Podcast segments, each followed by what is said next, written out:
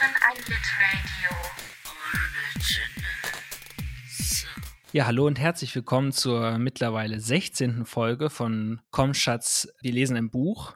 Es geht unaufhörlich voran. Wir haben gelesen heute bis Seite 815. Heute sind wir leider ohne Max da. Max ist krank und äh, lässt grüßen und wir freuen uns, wenn wir ihn hoffentlich nächste Woche wieder mit dabei haben.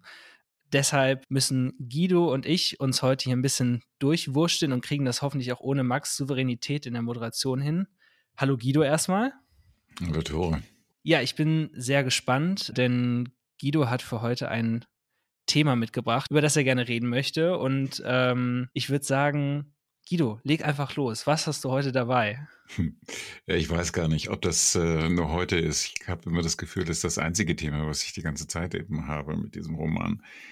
Und es passt vielleicht auch ganz gut dazu, dass Max nicht da ist, weil wir ja dann sozusagen ohne Host sind. Und das ist ja so ein bisschen so diese Vaterlosigkeit, die sich eben auch durch den ganzen Roman zieht. Also es war jetzt ein, schon mal ein steiler Bogen, glaube ich. Ähm, und, Aber ich habe äh, schon auch, ich habe da gewisse Gefühle so. Also ich sehe Max schon so ein bisschen in der, in der Papa-Rolle hier bei uns im Podcast. Ja, das liegt in der Natur der Sache, wenn man, was man so zumindest äh, für ähm, klischeehafte Vorstellungen von einem Host hat, ne? der Mhm. ähm, alles äh, in den Händen hält. Und ähm, das, das äh, ist ja genau das, was bei, bei Hal ähm, und bei ja, Don Gately ist, ist nochmal eine andere Nummer, aber was auf jeden Fall für diese ganze Konstellation in unendlicher Spaß eben doch tatsächlich eine große Rolle spielt. Ähm, diese, diese Nicht-Existenz des Vaters. Mhm. Ähm, Oder überhaupt jeglicher Rollen, die die Bezugspersonen sind, auf die man sich voll und ganz verlassen kann, vielleicht sogar. mhm. Zumindest bei Hell. Also ohne dass ich das jetzt in dem speziell in dem Abschnitt, den wir für heute gelesen haben, so ähm, immer wieder und ganz genau irgendwie fixieren könnte, aber das Bild, was in unendlicher Spaß vom Erwachsenen äh, oder vom Erwachsenwerden, vom Erwachsenensein irgendwie gemacht wird, ist eines, was von großer Traurigkeit geprägt ist. Ähm, Und dem gegenüber äh, steht wiederum eine große Einsamkeit. Mhm. Das ist äh, jetzt auch nicht so überraschendes. Das ist ein, natürlich eine pubertäre Perspektive, die äh, viele Menschen vermutlich teilen. Aber so konsequent durchgeführt wie bei Wallace findet man das vielleicht selten, denke ich mir. Es gibt den, ich wollte sagen, also es, es gibt im, es gibt immer ein Gespräch in dem Roman zwischen ähm, äh, Joel von Dyne, also Madame Sarkosis und, und Don Gately, ähm, wo es dann immer heißt, und dann versteckst du dein tiefes Bedürfnis, dich zu verstecken, und zwar aus dem Bedürfnis heraus, anderen Leuten gegenüber den Anschein zu erwecken, du hättest die Stärke, dir keine Gedanken darum zu machen, welchen Anschein du anderen Leuten gegenüber erwächst. Das ist in der aktuellen Stelle, glaube ich, auch, die wir gelesen haben. Ja. Ja. Und, ähm, und das verbindet Wallace eben ganz stark mit, mit Heuchelei. Damit hat er es irgendwie äh, die ganze Zeit. Also Heuchelei ist für ihn ähm, so die, die Selbstanklage schlechthin. Ähm, und auch etwas, was er ständig bei anderen diagnostiziert oder was in diesem Roman äh, für viele Figuren immer wieder diagnostiziert wird, dass sie heucheln, sich selbst etwas vorheucheln, anderen gegenüber und sich selbst. Für mich kommt das, glaube ich, ähm, jetzt beim ganz kurz drüber nachdenken am stärksten vielleicht in der Figur von Charles Tavis ähm, heraus. Der versucht sich als Ersatzvater zu etablieren. Einerseits von Hell, aber auch der Tennis Academy, der ja die Rolle von James übernimmt und sich irgendwie da reingeschlichen hat als Stiefbruder. Stiefbruder von Avery ist er, glaube ich. Ne? Mhm. Und ähm, es gibt, das ist jetzt, glaube ich, schon einige hundert Seiten her, aber da wird über ihn geschrieben, ähm, wie er einmal im Jahr, glaube ich, bei einer Ansprache immer versucht zu erklären, was jetzt hier gerade los ist. Und auch als James gestorben ist, hat er versucht, dem, dem Board gegenüber zu erklären, dass er jetzt nur alle besten Absichten hat. Und diese Heuchelei wird in dieser ganzen Ansprache so überdeutlich, dass es, äh, dass es ganz doll wehtut, das zu lesen. Und äh, es wird auch kein, kein besonders gutes Bild von ihm jetzt auch im aktuellen Leseabschnitt gezeichnet, wenn, ich glaube, man sieht es, man sieht es gar nicht, aber äh, Pamulis geht ja an, an dem Büro, an seinem Büro vorbei und hört das Geräusch dieses Steppers, auf dem er dahinter ist. Und wie er diesen Stepper hochkraxelt, sich dabei ähm, total abmüht, ist ein ganz schön erbärmliches Bild. Und dann kommt es ja noch schlimmer, als Pamulis eben weitergeht und auf Avril trifft, die in einer äußerst unangenehmen, mehr oder weniger sexuellen Situation mit John Wayne ist, dem besten Spieler an der Tennis Academy. Und ich glaube, es wird nicht, es wird nicht ausgesprochen oder ausgeschrieben im aktuellen Leseabschnitt, aber ähm, Hal liegt ja auf dem Bett und einer nach dem anderen seiner Tenniskameraden kommt herein und spricht ihn an. Und ich glaube, also für mich hat es impliziert, Hal weiß es. Hal weiß es, was da passiert ist. Pemilis hat es ihm gesagt. Und äh, da stirbt dann irgendwie sein zweites Elternteil mehr oder weniger. Also er hatte zu Avery ja eh keine besonders innige Beziehung oder es war eine Art Nichtbeziehung. Und ähm, ja, die Erwachsenen entblößen sich einer nach dem anderen. Äh, mir, mir, geht gerade durch den Gedanken, das ist, äh, also jetzt, wo du das sagst, ich habe da vorher noch nie drüber nachgedacht, es gibt diese Passage, wo ähm, eigentlich scheinbar eine ganz andere Baustelle, ähm, wo es um die Larve äh, geht, ne?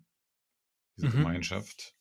Ja. Ähm, was ja fast ein Akronym, äh, nein, also es ist ein Akronym, aber es ist, äh, ich wollte sagen, es ist ein Anagramm von, von Avril eigentlich. So wie auch Avril, ja, natürlich in Avril auch Evil äh, drinsteckt. Ja. Ähm, und ja, die Form des Selbsthasses, für, die, für viele Formen des Selbsthasses gibt es keinen Schleier. Die Larve hat vielen von uns Dankbarkeit dafür gelehrt, dass es wenigstens für unser Aussehen einen Schleier gibt. Auch wieder mit dem Schleier von, von äh, Joel ähm, oder Madame Psychosis äh, natürlich ist. Mhm. Ähm, ja, okay, aber da, ähm, darüber müsste man jetzt nochmal, also was diese, diesen Hass und die Hässlichkeit irgendwie angeht, äh, nochmal wahrscheinlich gesondert drüber nachdenken. Vielleicht können wir, können wir von hier aus irgendwie weitermachen mit dem, mit der, äh, mit dem Motiv des Coming of Age, was du in unserer ganz kurzen schriftlichen Vorbesprechung angemerkt hast. Ähm, und mhm. meintest, eigentlich kann man unendlicher Spaß durchweg als, als Coming of Age Roman lesen. Wie liest du unendlicher Spaß als Coming of Age Geschichte? Weil wenn ich mir so die Coming-of-Age-Geschichten irgendwie auf Netflix angucke, also ich habe mit Coming-of-Age eher ein Filmgenre als ein Buchgenre mhm. im Kopf, mhm. ähm, dann muss ich sagen, als Gesamtwerk schwierig wahrscheinlich. Aber ähm, als du das gesagt hast, ist mir direkt sowas in den Kopf gekommen von wegen, also wenn man jetzt nur diesen Tennis Academy teilnehmen würde und da ganz drastisch was umschreiben, rausstreichen würde, dann wäre das ja ein perfektes Setting. Das ist ja wie Hogwarts oder Elite auf Netflix. Also mhm, mhm. diese, dieses, dieses Internatssetting ist ja optimal dafür.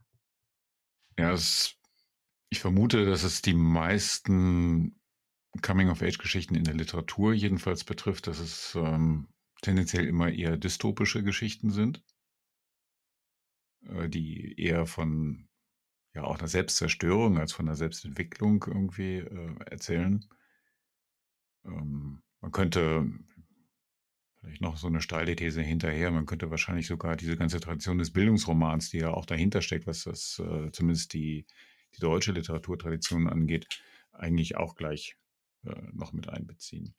Aber was mich, ähm, was glaube ich bei Unendlicher Spaß sehr deutlich ist, wie ähm, stark zum Beispiel die jugendliche Körperlichkeit ähm, hier eine, eine, Rolle spielt. Das Unvermögen, ähm, die, ähm, die Unvollkommenheiten, die in Bezug auf den, den eigenen Körper da beobachtet werden, ähm, eben mit dieser ähm, Heuchelei, der Selbstheuchelei in Bezug gesetzt werden. Und, und der, der, der Schwierigkeit, da irgendwie raus zu kommen, daraus zu finden. Ähm, Wallace hat ja an anderer Stelle darüber geschrieben, was, was auch jetzt für diesen Roman ja eine, eine große Rolle spielt, äh, wie er ähm, wie er Tennis gespielt hat, wie er angefangen hat, Tennis zu spielen, wie er als 13-Jähriger ähm, sich so den Gegebenheiten im, im Mittleren Westen, ähm, in, in der, es gibt so einen Text, der heißt äh, Tornado Alley, ähm, mhm. Wo es darum geht, dass er immer wieder Turniere gespielt hat in so einer Gegend, wo, wo ständig irgendwelche Tornados äh, stattgefunden haben. Und, und, er dann erzählt, wie er sich den meteorologischen Gegebenheiten dieser äh, Gegend angepasst hat, mit dem Wind mitgespielt hat und einfach, weil er das so mit ins Kalkül bezogen hat, ähm, anderen eine Zeit lang zumindest, also mit 13 zum Beispiel, noch äh, überlegen gewesen ist. Aber als es dann nur wenig später mit, mit 15 ähm, hat er noch gerade so äh, äh Jill Antitoy oder Antitoy mhm. ähm, noch im Finale mal geschlagen und ist dann aber 1977 äh, bei mehreren Turnieren äh, schon relativ früh, also spätestens im Halbfinale ausgeschieden. Und dann waren die anderen auf einmal größer, ähm, waren nicht mehr die gleichen kleinen Jungs. Und er hat sich selber so ein bisschen als Spätentwickler äh, gefühlt. Später also ging es auch nichts, bei nichts, was man gegen machen kann. Ja. Äh, später war immer wieder thematisiert, wie, wie stark er schwitzt und, und so weiter. Also ähm, hat sich jedenfalls fremd äh, gefühlt und das ist ja ein typisches Pubertätsempfinden, äh, ähm, sich seinem eigenen widerspenstigen Körper irgendwie so fremd zu fühlen. Äh, die Behaarung, die dann, die dann äh, eintritt und ne, auch, auch äh, hier in diesem Roman ja ähm, mal wieder mal Thema ist. Auch beim Training bei, bei Stitt, wo sie dieses, wo dieses Morgentraining in all seiner mhm. Brutalität irgendwie durchgeführt wird, ähm, es eben einen Mitschüler auch gibt, der unfassbar behaart ist und der, ja. der dieses, diese ganze Konditionstraining überhaupt nicht mitmachen kann, dass mit einer Selbstverständlichkeit Spuckeimer neben dem Platz stehen ähm, und der Körper eigentlich immer nur als, als absoluter Feind gesehen wird, mhm. aber gleichzeitig ja trotzdem alle irgendwie Halt darin finden oder Stitt das mehr oder weniger eloquent versucht auszudrücken. Ähm, es geht darum, nicht darum, was von außen kommt, egal was von außen kommt, sondern ihr müsst euch quasi, ihr müsst in diesem, auf diesem Platz sein und es ist komplett egal, was für Umstände es sind. Ob es friesenkalt ist, ob ihr schwitzt, ob ihr mal aufs Klo müsst, ob ihr furzen müsst. Es ist alles egal. Ihr müsst komplett bei euch sein. Also fast schon wie ein, ähm, fast schon wie ein meditativer oder transzendentaler Ansatz, über dieses Tennisspiel seinen eigenen Körper zu besiegen und hinter sich zu lassen und darüber hinaus zu wachsen. Das ist zumindest, was er versucht, ihnen mitzugeben. Ich weiß nicht, ob es bei irgendwem von denen gelingt. Die Eloquenz von Mr. Stitt, das wäre ein schöner Titel für einen, für einen Text, finde ich. Ja, über diesen Abschnitt. Vielleicht fühlt sich da draußen jemand berufen. Ja. Ja, ich fand es interessant, wie, ähm, wie Wallace, und das passiert in diesen, diesen Aufsätzen oder diesen, diesen Essays, die er geschrieben hat, wie im Roman halt auch immer, immer wieder ähm, so diese Tricks beschreibt oder diese Konstruktionen, ähm, ähm, wie, wie man sich behelfen kann, um, um anderen irgendwie äh, überlegen zu sein, obwohl man ähm, vielleicht schon eine Ahnung davon hat, dass die eigenen Fähigkeiten eben nicht grenzenlos sind. Ähm, und dann geht das auf einmal eben verloren. Und, und was, was dann übrig bleibt, ist so dieses Gefühl, sich wie in seinem Käfig zu befinden. Ähm, und dann kommt eben so eine merkwürdige Erkenntnis, wenn man das so nennen will, mhm. dass äh, diese Fähigkeit verloren ist, sich weiterhin anpassen zu können. Und dann ähm, diese Erkenntnis, dass diese Anpassung vielleicht einfach nur eine Heuchelei gewesen ist. Und der das, was daraus folgt, ist dann eigentlich so eine absolute Teilnahmslosigkeit. Passivität. Und ja, bei vielen auch eine, eine Tendenz zu, zur Selbstzerstörung. Oder zumindest ähm, nicht mehr die Kraft dafür generieren, äh, dagegen anzuarbeiten.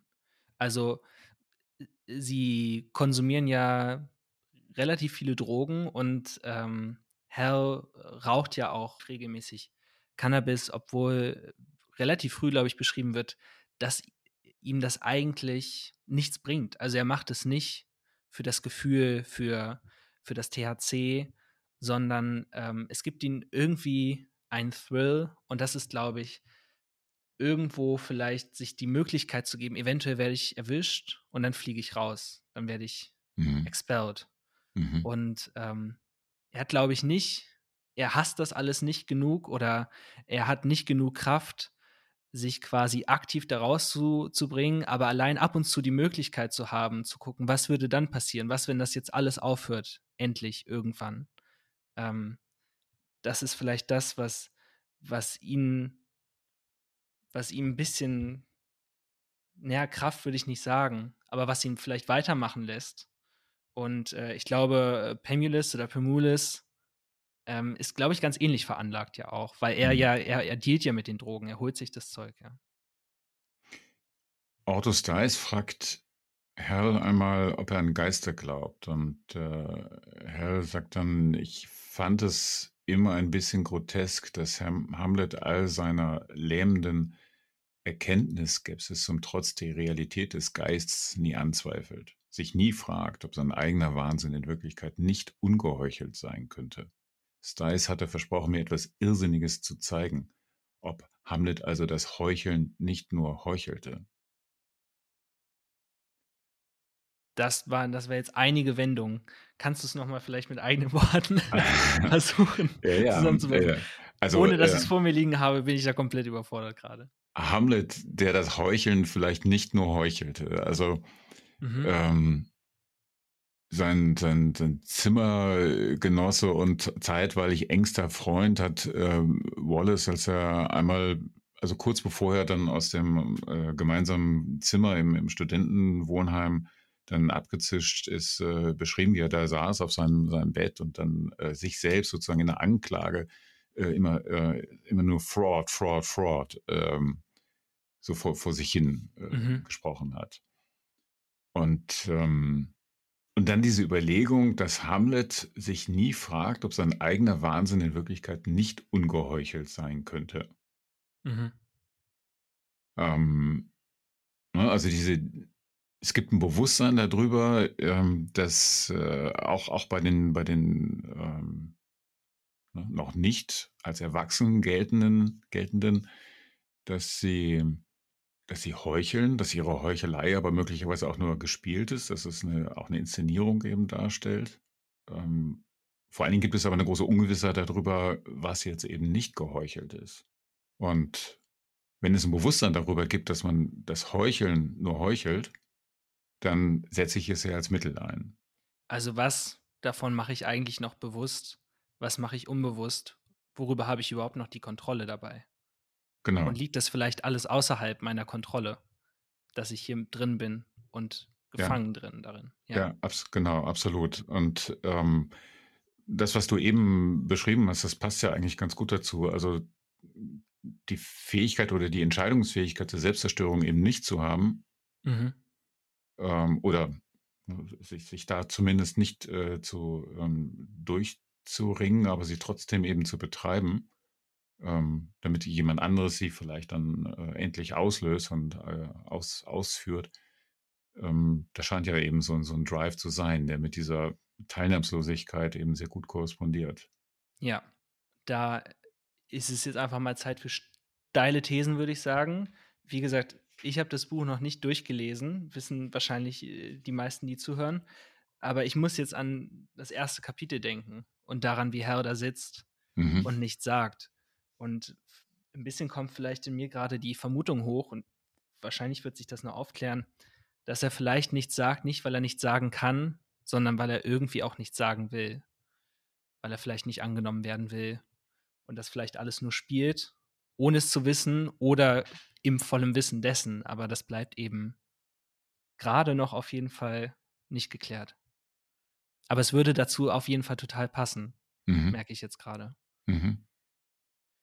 Hm, vielleicht ähm, würde ich gerade noch mal versuchen, noch kurz über die ETA hinaus zu suchen nach Coming-of-Age-Motiven. Und äh, als, als du vorhin Coming-of-Age geschrieben hattest, bin ich direkt auf Tropensuche gegangen. Äh, das macht sehr viel Spaß. Es gibt auch eine äh, Website, die heißt tvtropes.org. Ähm, wenn man mal richtig Bock hat, kann man da mal gucken. Der Begriff Trope in dem Sinne wird, glaube ich, im, im Englischen so bisher mehr genutzt als im Deutschen. Im Englischen ist es, glaube ich, ein bisschen geläufiger. Äh, aber es gibt dort eben die ganz, ganz klassischen Tropen, so äh, Boy meets Girl oder äh, der klassische Cliffhanger, all sowas. Ähm, und ich kann jetzt alle nicht betiteln, aber ein paar kann man ja beschreiben. Dass man eben sagt, ähm, zur, zu Coming of Age gehört sowas wie ähm, sich ein bisschen abschotten von der Erwachsenenwelt. Dazu passt dieses Internat total gut. Also man ist irgendwie unter sich, dann ist da auf einmal The Darkness Within, die, die Dunkelheit, die man auf einmal in der Welt entdeckt und die über einem zusammenbrechen droht und wo man das erste Mal sieht, dass die heile Kinderwelt vielleicht zerbricht, was glaube ich bei ganz vielen hier schon passiert ist. Aber auch sowas wie Streiche spielen oder das erste Mal Drogen nehmen, was ja alles in, in ETA passiert. Also, ich meine, Streiche spielen, ich glaube, Pemulis hätte fast jemanden gegrillt mit einer, mit mhm. einer Autobatterie. Ähm, Personen, an denen sie sich reiben können. Und das alles lässt sich an der ETA finden, aber es lässt sich in der einen oder anderen Form auch im Ennet House, finde ich, finden. Und ein Ennet House, das Ennet House ist, finde ich, eigentlich wie eine Coming-of-Age-Spiegelung der äh, Enfield Tennis Academy. Ähm, sie sind dort eben auch wie in einer Art Internat, wo sie alle zusammen leben. Und Don Gately, Don Gately ist sowas wie der große Bruder oder der Internatsleiter, der ähm, aber im Gegensatz zur Enfi Tennis Academy tatsächlich sowas wie eine Figur ist, zu der alle aufgucken und die einen hilft. Also, das ist mir vorhin auch erst aufgefallen. Don wird ja auch so im, äh, heißt ja auch Hausherr oder im Italienischen werden damit ja, glaube ich, auch äh, Pfarrer angesprochen. Also der heilige Gately, der sich um alle kümmert. Und ähm, ich könnte mir gut vorstellen, dass ganz viele, die jetzt noch an der ETA sind, in einigen Jahren irgendwann im Ennet-Haus landen könnten. Ähm, und dass ähm, die im Ennet-Haus quasi einmal in der Erwachsenenwelt schon waren und dort so fertig gemacht wurden und so am Ende sind, dass sie quasi wieder auf Null landen und jetzt auch wieder erst versuchen müssen äh, oder das Laufen lernen müssen, wieder ganz von vorne anfangen. Mhm. Ähm, diese Parallele kam mir irgendwie bei der, bei der Tropensuche in den Kopf. Ich weiß nicht, ob es passt. Also es wird wahrscheinlich auch viele Ungereimtheiten daran geben. Aber ähm, es wird sicherlich auch kein Zufall sein, dass diese beiden großen Orte irgendwie unsere Haupterzählplätze sind. Ja, ich glaube, dass es absolut schlüssig ist, was du äh, sagst. Also, dass, dass es damit so Spiegelwelten eben zu tun haben und diese äh, Vorstellung, dass die ähm, sagen wir mal, die Insassen von Ennet House, äh, ehemalige ETAs ähm, zum Beispiel gewesen sein könnten, ähm, finde ich auch absolut überzeugend. Ähm, egal, ob das jetzt zutrifft oder nicht, aber ähm, das, dass dieser Weg passt, ähm, ja, na klar, auf jeden Fall. Das hat ähm, in einer sagen wir mal, äh, mehr auf ähm, Realismen ausgerichteten Erzählwelt wäre das wahrscheinlich äh, genauso eine Plotkonstruktion gewesen. Ja.